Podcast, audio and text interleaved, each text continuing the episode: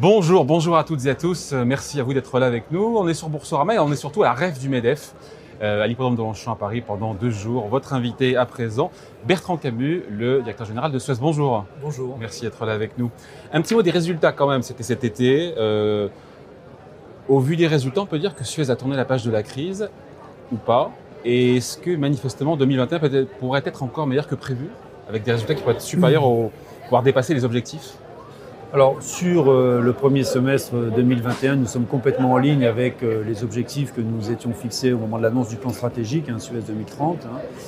Euh, nous avions euh, à la fois annoncé un niveau euh, de résultat net récurrent à 80 centimes par action, un free cash flow à 500 millions d'euros. Et sur la base du premier semestre, nous sommes complètement euh, en ligne avec ces, avec, avec ces objectifs. Le retour à la croissance organique, hein, on, est, on compare par rapport à 2019, hein, parce que c'est très compliqué hein, de, de- de comparer par rapport à 2020, mais on a fait euh, 6% de croissance organique entre 2019 et 2021, c'est notre rythme de croisière à 3%. Au niveau euh, EBITDA EBIT, on est à 5%, 10% de croissance. Et puis le résultat net récurrent qui a été triplé par rapport au premier semestre euh, 2019. Donc, la tout est en ligne. est. Voilà. Mais Avec, avec Ouais. quand même euh, Oui. un bilan un peu, un peu contrasté. C'est-à-dire on est bien porté par euh, les activités déchets, en particulier Oui, le prix des, des commodités. Et puis encore affecté euh, dans le domaine de l'eau, notamment euh, au niveau des zones touristiques. C'est pour ça que nous, nous restons euh, pas prudents, mais... euh, Et pourquoi l'eau est moins, pas à la traîne, mais en tout cas pourquoi l'eau est moins performante Ah, que le reste des activités essentiellement, c'est essentiellement dans les zones touristiques en fait. Hein. ça. Euh, sur le premier semestre, on a eu euh, toutes les stations de ski par exemple en France euh, qui étaient fermées. Euh, on est très présent sur la côte, la côte espagnole, la côte méditerranéenne. Il y, a, il y a moins de tourisme. Bon, voilà, donc on est encore avec des baisses de volume de 3 4 Euh, mais c'est compensé par une très bonne tenue de nos activités déchets. Et Donc ce segment eau qui est un peu plus à la peine, quelle perspective en cette rentrée aussi euh, pour, toutes les activités, celle-là notamment Alors, euh, bon, déjà, on a bénéficié d'une certaine façon dans le sud de l'Europe d'une météo plus que favorable, hein, c'est plutôt un phénomène de canicule, un peu moins euh, en Europe, et je pense que ça va remonter progressivement au fur et à mesure de la reprise des échanges, et en particulier du tourisme et, et de la réouverture des pays, ce que nous pouvons escompter dans les mois et les années qui viennent. hein. Et sur les zones qui surperforment, parce qu'on on entend souvent euh, la Chine est largement en avance, ça rebondit, les États-Unis aussi, l'Europe un peu plus à la traîne. C'est pareil aussi chez vous dans vos activités? les États-Unis, très bien.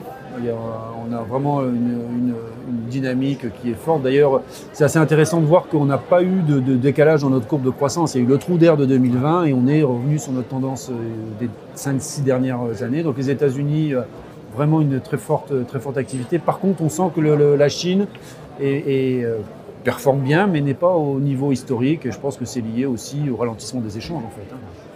Euh, Est-ce qu'on peut dire que ces bons résultats, c'est aussi donc la, transformation de Suez qui porte ses fruits et sans vouloir euh, remuer un peu le couteau dans la plaie, ça veut dire que votre plan stratégique était manifestement le bon?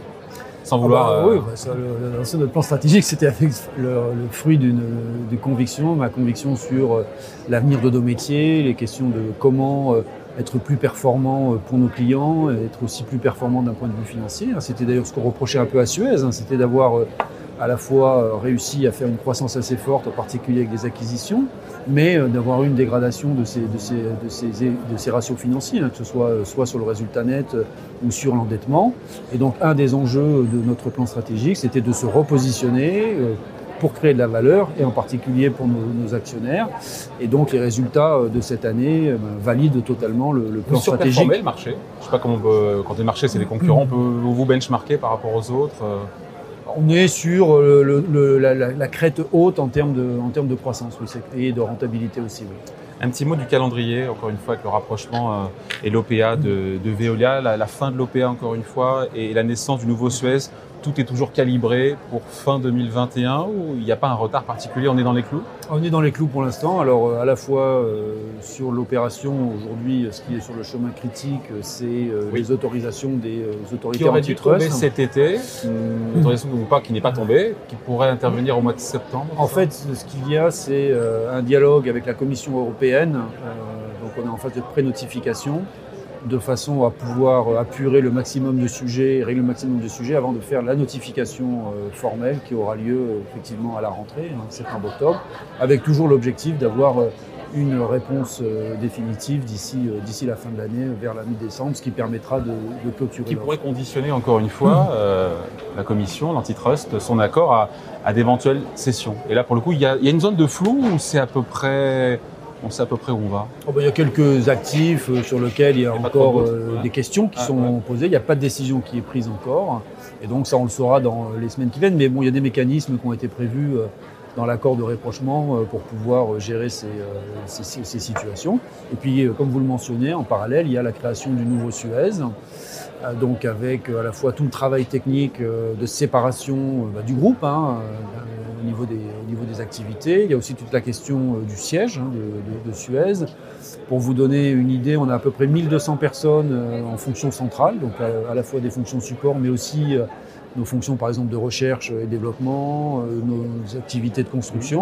Et il y a à peu près 400 collaborateurs qui rejoindront le groupe Veolia, 800 qui resteront avec le, le nouveau Suez. Donc là, on rentre dans la phase euh, Donc il n'y a plus détaillée. aujourd'hui pour les collaborateurs. Il y a encore, on rentre maintenant dans la phase nominative, c'est-à-dire que pour l'instant, on était euh, sur des concepts de, de- d'employés, de, de- de- de nombre de, salariés dans, nos discussions. Maintenant, vont rentrer à partir du mois de septembre les, les- les- les choix individuels de chacun, de rejoindre soit l'un, soit l'autre, ou de décider de faire autre chose de, de- de- de son activité euh, professionnelle. Donc tout ça est bien lancé. Il y a tous les aspects informatiques, et là aussi, nous sommes, nous sommes en, en- en ligne par rapport au calendrier euh, de fin d'année. La question de votre successeur est toujours, euh, encore une fois, en suspens. On sait que le nouveau, la nouvelle directeur général sera finalement recruté en externe. Euh, pourquoi ne pas avoir choisi un, un- un talent en interne? C'était, je crois, je crois aussi le souhait de la Caisse des dépôts et je crois le vôtre aussi, D'abord, c'est pas tout à fait un successeur, hein, parce que c'est pas tout à fait la même entreprise. hein, voilà, donc euh, du nouveau Suez. voilà, donc du nouveau Suez. Euh, donc il y a effectivement une première phase qui a été faite euh, avec des candidats internes. Donc nous, nous avions effectivement avec Philippe Varin et l'ensemble du conseil d'administration plutôt préconisé un choix interne, parce que nous avions de, de bons candidats et c'est aussi ce qui permettait euh, de faire un départ lancé euh, le plus, Ça le plus rapidement retenu, possible. Ça n'a pas été retenu, Par mais par contre, voilà, par contre, Meridiam, GIP. voilà. Par contre, ils ont sécurisé euh, deux, deux- deux des personnes qui étaient euh, dans la, dans la liste finale, hein, euh, qui, euh, qui n'auraient pas réussi à s'entendre, dit-on, et euh, au final, qui Mm. voulaient prendre le pas l'un sur l'autre, et donc au finalement, finalement, C'est euh, un peu comme la primaire euh, dans, dans- ouais, la présidentielle. On demande aux, aux candidats de bien. d'accord. Voilà, donc euh, voilà, écoutez, c'est, euh, ça, fait, ça fait partie. Par contre, ils ont eu l'intelligence, effectivement, euh, de décider de travailler ensemble maintenant que le consortium a pris ce choix d'aller chercher. Oui, quelqu'un qui sera nommé. Voilà, et aujourd'hui, c'est eux qui s'occupent de l'essentiel des questions liées à la mise en place du nouveau Suez. Cette nomination du nouveau directeur général, ou nouvelle directrice générale, est-ce que c'est imminent C'est un processus qui a pris un peu de retard ou c'est imminent On va le savoir là au mois de septembre? J'ai pas eu de, de- de nouvelles récentes. Euh, Je dois reprendre contact avec le consortium là dans les jours qui viennent pour savoir euh, là où ça en est. Bon, on s'était croisé à Aix, c'était au, au mois de juillet lors des rencontres économiques d'Aix-en-Provence. Je vous demandais si vous saviez comment se votre, votre futur en dehors du groupe, parce que c'est votre choix. Est-ce que vous y voyez un peu plus clair à tête reposée après euh, les vacances? Euh, le fait, c'est qu'il y a énormément d'activités passionnantes, en particulier tout ce qui est lié à l'environnement, avec l'été que nous venons de vivre, euh, on voit bien euh, l'ensemble des continents euh, l'accélération de, l'impact du changement euh, climatique. hein. On est vraiment euh, dans un- une phase de rupture. On voit aussi le rapport du GIEC hein, euh, qui, a été, qui a été publié.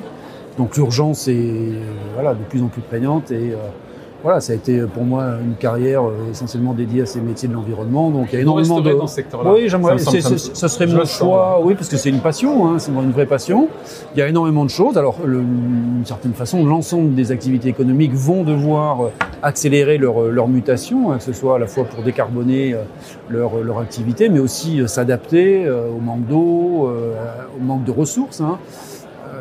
Euh, parce qu'on parle beaucoup de panneaux solaires, euh, d'éoliennes, mais enfin tout ça c'est des ressources supplémentaires. Je crois que c'était Philippe Varin qui me disait qu'en gros, pour pouvoir mener à bien euh, la décarbonation de, l'économie, il faut consommer à peu près la même quantité de ressources que celle qui a été consommée depuis le début de, l'ère industrielle. Donc on voit bien qu'il y a des choses qui euh, vont devoir être faites différemment, en particulier sur le recyclage des déchets, etc. Donc il y a énormément de, de sujets, ça touche l'ensemble des, des secteurs d'activité.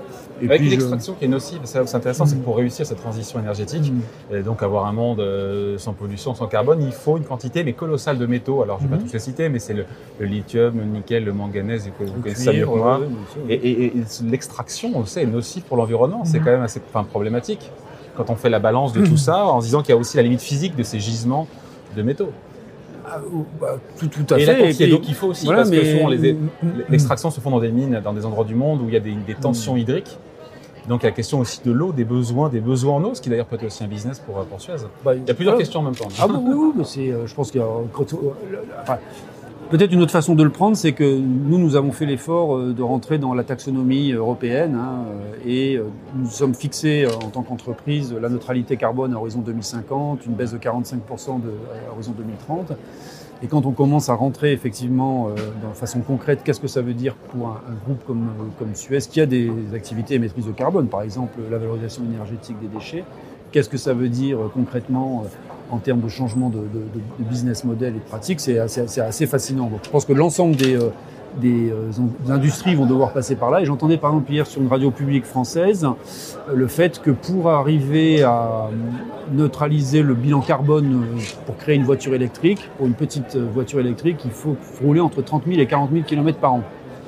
Euh, pour compenser l'émission de carbone liée à la création de, de la petite voiture qui a peu d'autonomie Ouais. et que pour les grandes berlines euh, hybrides, il n'y a, pas de- il y a jamais de, de compensation du bilan carbone pour, pour la, la créer. Alors, je vais vérifier cette information, mais enfin bon, ça Ouais. donne quand même euh, des, ça pose de vraies questions sur, sur comment mener à bien cette transition environnementale et, euh, et énergétique. Bon, D'accord. En tout cas, voilà. Merci, merci d'avoir été avec nous. Donc, Bertrand Camus, directeur général de Suez, invité de la grande interview sur Boursorama, enregistré depuis la rêve du MEDEF à l'hippodrome de Longchamp. Merci. Merci.